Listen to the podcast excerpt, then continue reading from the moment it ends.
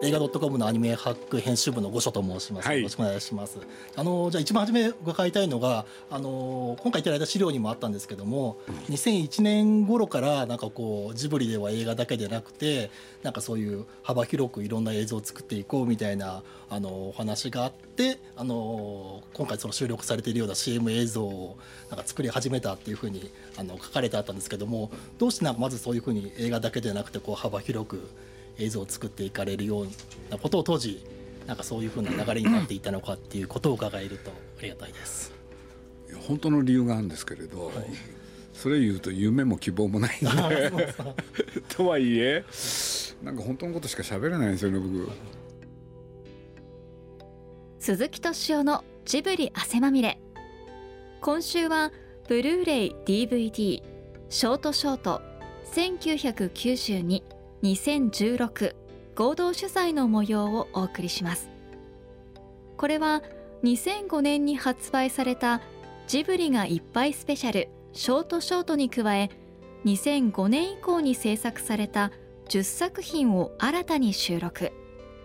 全32作品を収録したジブリがいっぱいショートショート1992-2016の発売を記念して行われました。出演はシネマトゥデイの入倉光一さん。アニメハックの五所幸太郎さん。シネマカフェの八千里美さん。シアターの増田慎吾さん。クランクインの磯部正和さん。ムービーウォーカーの下田桃子さんと鈴木さんです。まあ20年前約20年前ですよね。でそれで言うとね、まあ、ジブリもね始まって、うん、多分1 5 6年とか経ってからの話ですよね。そうするとねまあ映画を作っていく時にまあ現場のスタッフもさることながらねいろんな企業の方その他いろんなご協力を得ててそうそういう方たちがねまあある時からね CM を作ってくんないかっていうのが来たんですよね。そう断りにくいですよね。これがまずあったことは確かなんですよ、はい、と言いつつね実はえー、断ってきたんですよね。でもまあいろいろやってるうちに断りきれない、うん、っていう状況がまず一つとそれからまあここに小冊子の中にも僕ちょっと書いたんですけどねまああのジブリにもいろんなアニメーターがいてこれでまあ一つはねここにも書いたようになんていうんですか腕はあるんだけどなかなかね社員でありながら仕事をやってくんないっていうね 面倒くさいのがいるんですよ。ねそうその方たちにねジブリにいる言い訳を作る絶好の機会かなと。まあ、どういうことかって言ったらね CM やって稼いでるから会社へ貢献してる、うん、そうするとそういうことをねまあいろんな人に対して言い訳できるじゃないですか、うん、これがまあありましたよね。うん、僕まあもう一つ考えたのはなんか若い人たちのねなんだろう。まあ勉強の機会として捉える。それもありましたよね。俺でそういうのをね全部混ぜていくとじゃあこの CM をやろうかとうん、そういうふうになったっていうのが多分実情ですね。うん、これでね日頃できなかった企画もねやっていくうちにできたしね。だから結構、まあ、CM っていうのがショートそれこそショートショート、まあ意味があったかなってそういうふうには思ってます。うん。なかなかね大変なんですよね。いろんな人にお世話になるとね、まああの断りにくいじゃないですか、だからまあ僕は本当は世の中にあのギブアンドテイクって言葉があるんですけれどねえ。本当は僕はあのテイクアンドテイクがいいなと思ってるんですけれど こんなことやったら人に嫌われちゃうしね。でまあ理想としてはギブアンドギブっていうのがあるんですけれどまあギブアンドテイクの中で生まれてきた作品群。うん、てなわけでね、まあ、さっきちょっとお話したんですけれど、まあ、文章にも書きましたけれどジブリの中でねそれこそ大変な腕を持ちながらその仕事をしない。やっぱり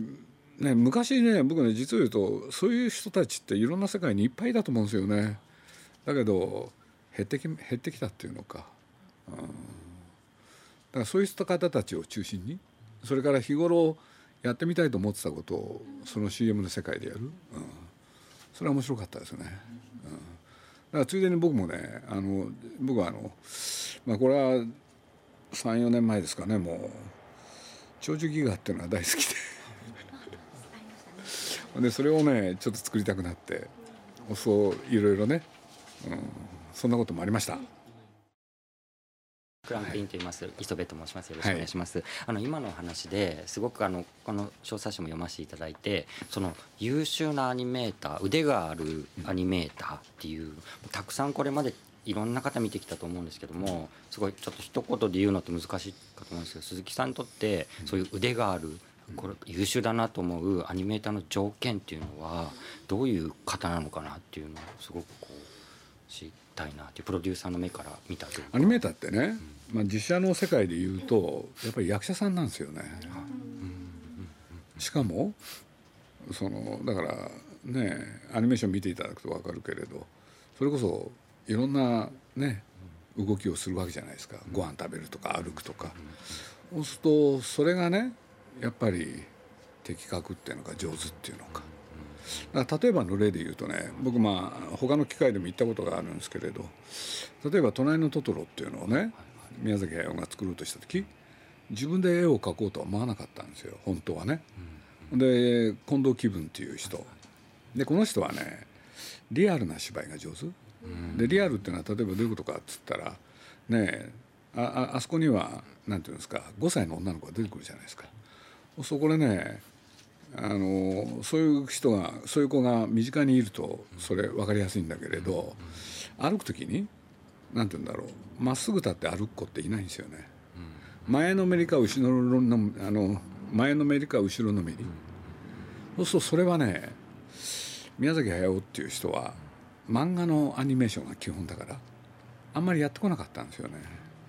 ところがこの近藤気分という人はそれができるアニメーターだったんですよ。それでね宮崎駿はその近藤気分にトトロの絵を描いてほしい。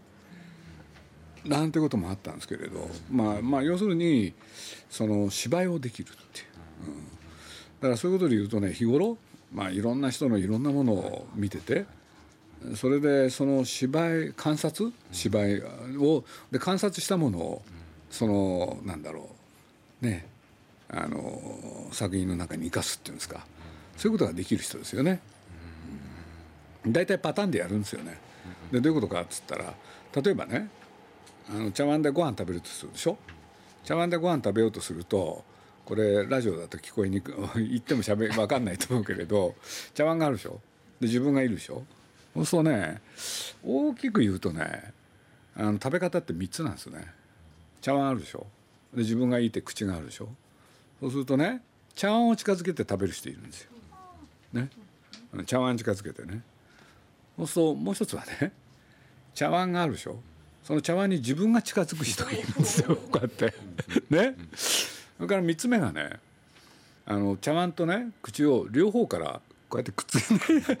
あのなんて言うんだろう近づける人がいるんですよね。でこれは3つのパターンなんですよ。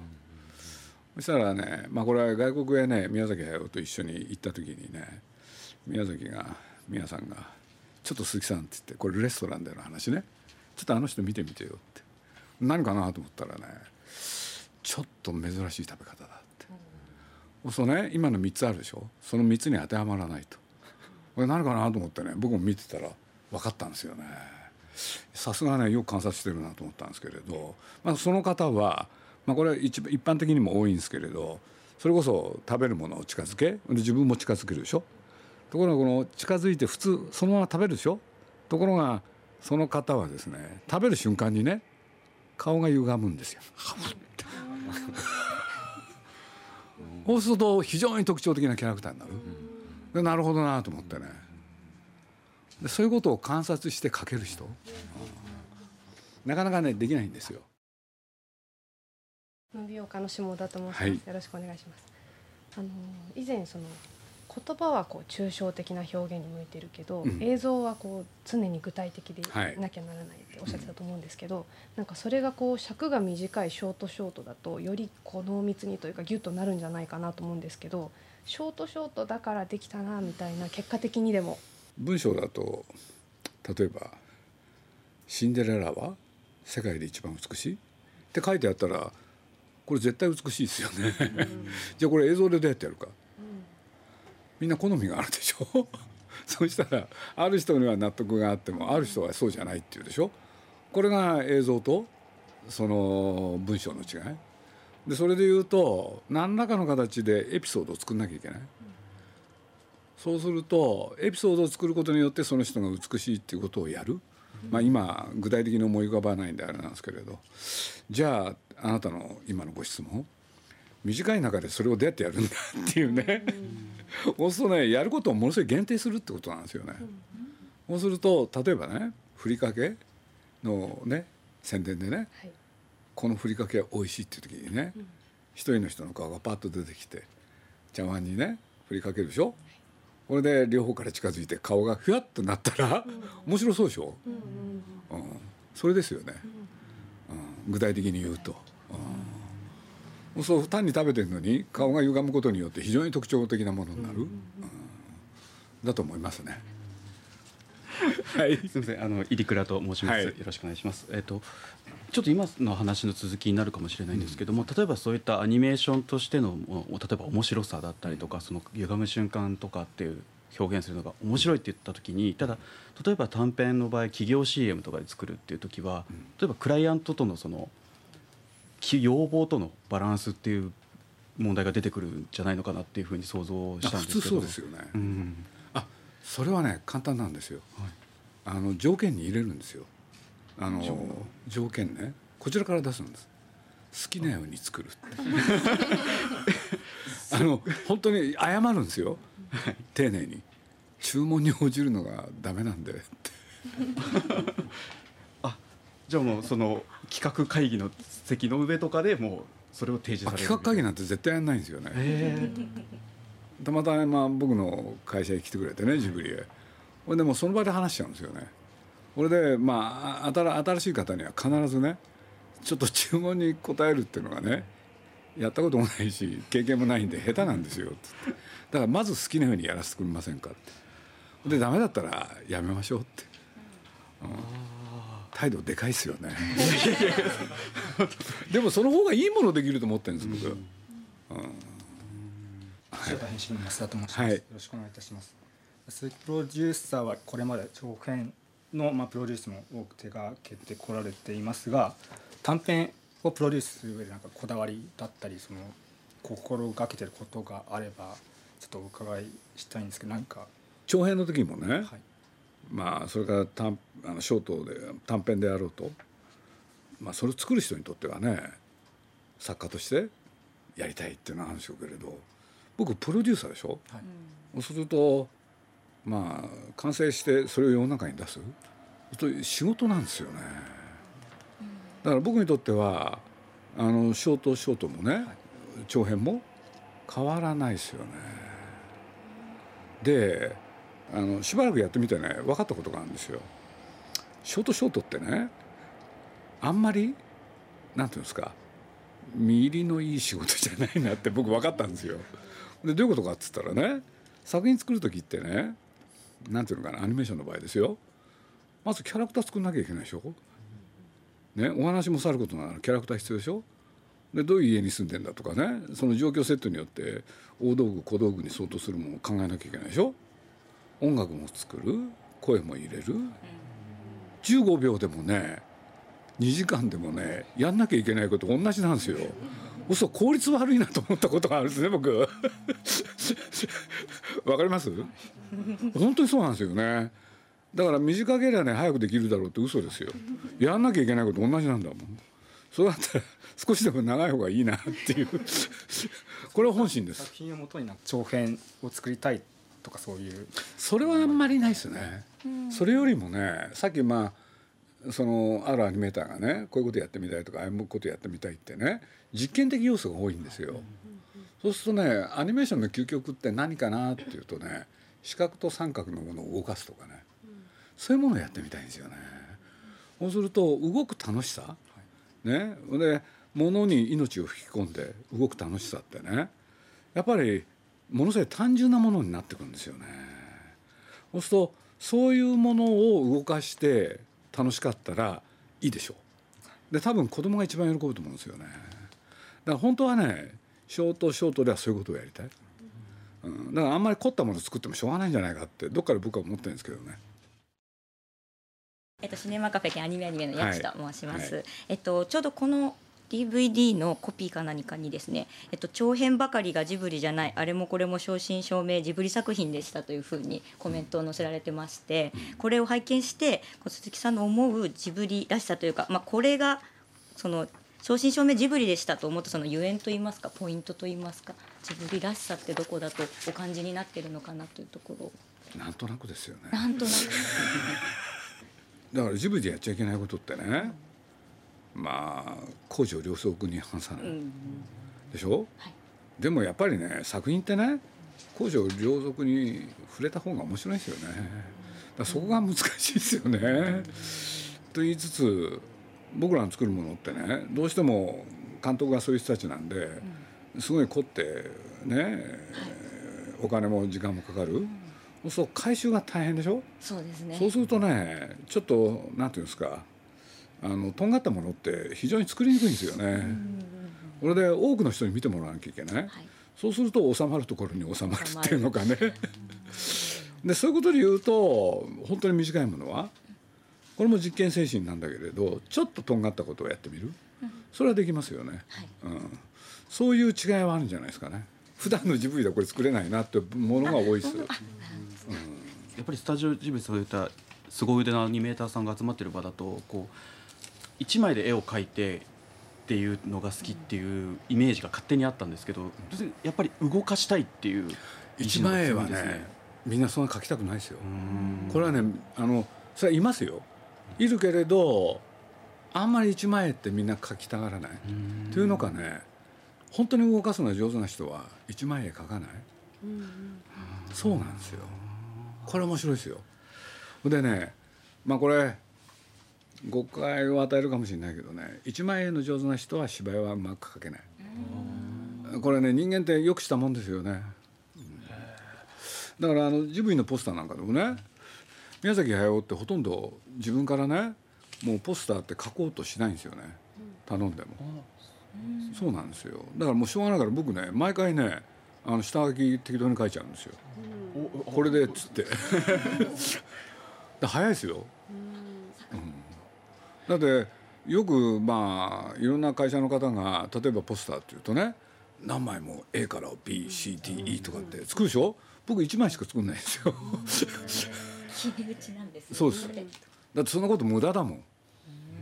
あれ何枚も書くって最悪で最低ですよね。自信のなさの表れでしょ？で何枚も書いてるうちにどんどん悪くなるんで。だからジブリのポスターってねまあ全部が全部じゃないけれど大体ね「さあ」って言ってからね決まる前に大体5分ですよね。本当にそうですよこれは。ほんでね宮さんのところに持ってくでしょ。そうするとここのところでさちょっと犬入れようよとかね こんな感じなんですよ。うん、本来それが正しいと思ってるんです僕、うん、昔ながらの方法かもしれないけれど、うん、あの僕ね自分でねあの雑誌やってきたでしょ。そうするとねいろんな絵描きの人と付き合ったでしょそうするとねちょっと今月表紙書いてくれませんかって言うとねほとんどの人はいい絵は描けませんね。表紙でしょ？皆さん緊張されるんですよ。でもねあちょっと今度使いたいんで1枚絵描いてもらえますかって言ってどこに使うかを言わないでねラフ描いてもらうとすごいうまいんですよ。だからよくあの漫画の単行本でね表紙はあんまりいいやつって少ないですよね。でも1話ごとのね中表紙はみんないいでしょ。だから僕なんか本当はねそこから選んで表紙にすべきだと思うんですね。これはまあ編集の仕事なんですけどね 自分でそういうこともやってきたからつい言っちゃうんですけれどやっぱり緊張をもたらすとやっぱりなかなかいいものできないという気はするんですけどね。あのショートショートにも「お家で食べようの」あの CM これも資料を読ませていただいたら当時宮崎監督は昭和30年代に興味を持たれていたって書いてあってどうして持たれてたんだろうと思ったんですけど、ね、はい、あのちょっと記憶間違いでなければ「あえら」かな朝日新聞のある雑誌で連載やってたんですよね。はい。そうするとそれは何かって言ったらトトロの家を訪ねるっていうんで昭和30年代のねあるカメラマンと組んでそれでね杉並辺りのいろんな古い家をね訪ね歩いてたんですよ。でそれはまあね一冊の本になるんですけれど。で多分それの影響が大きい。でそこで自分が勉強したことを形にしたかった。多分そういうことじゃないかなって気がするんですけどね。僕も感心するのは彼の映像的記憶力。すごいですもんね。全部覚えちゃうんですよね、だからやっぱり特殊な才能なんでしょうね。絵で覚えちゃう、まあ、それ少し僕も分かるんですけどね。僕あの数字って絵として覚えちゃうんですよね。だから皆さんの場合はそれがね絵ですよね。彼が例えばキャラクター描く。必ずモデルいますよね、空想で描けないんですよ。で実を言うと建物もそう。風景も。要するに自分が見たものを再構成してるんですよね。だからね全く何もなしで描けって言われたら描けない。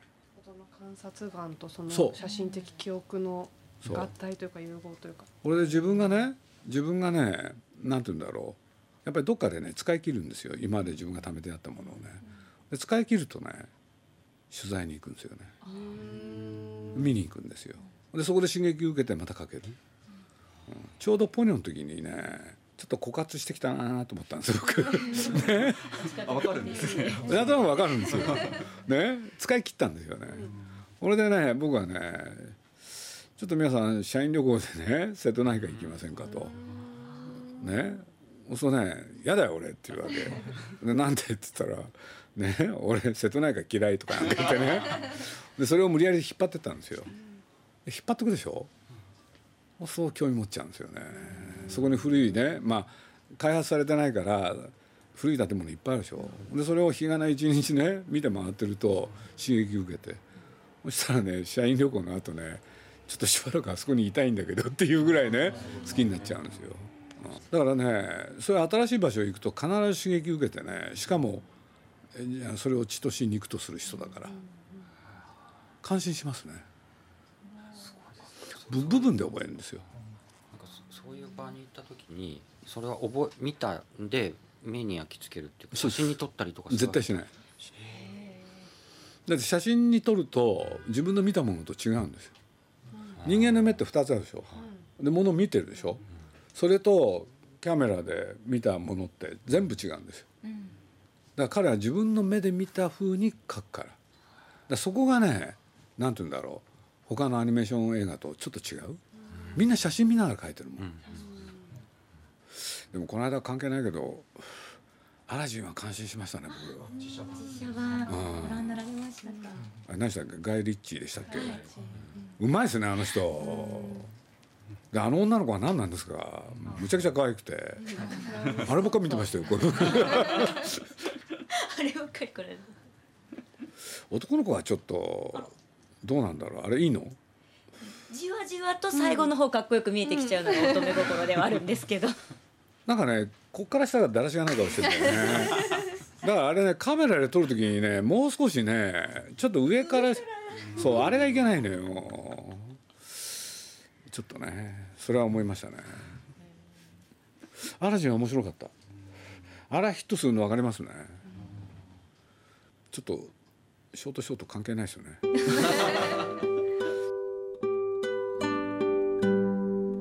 ショートショート1992 2016合同取材いかがだったでしょうか？ジブリがいっぱいスペシャルショートショート1992 2016は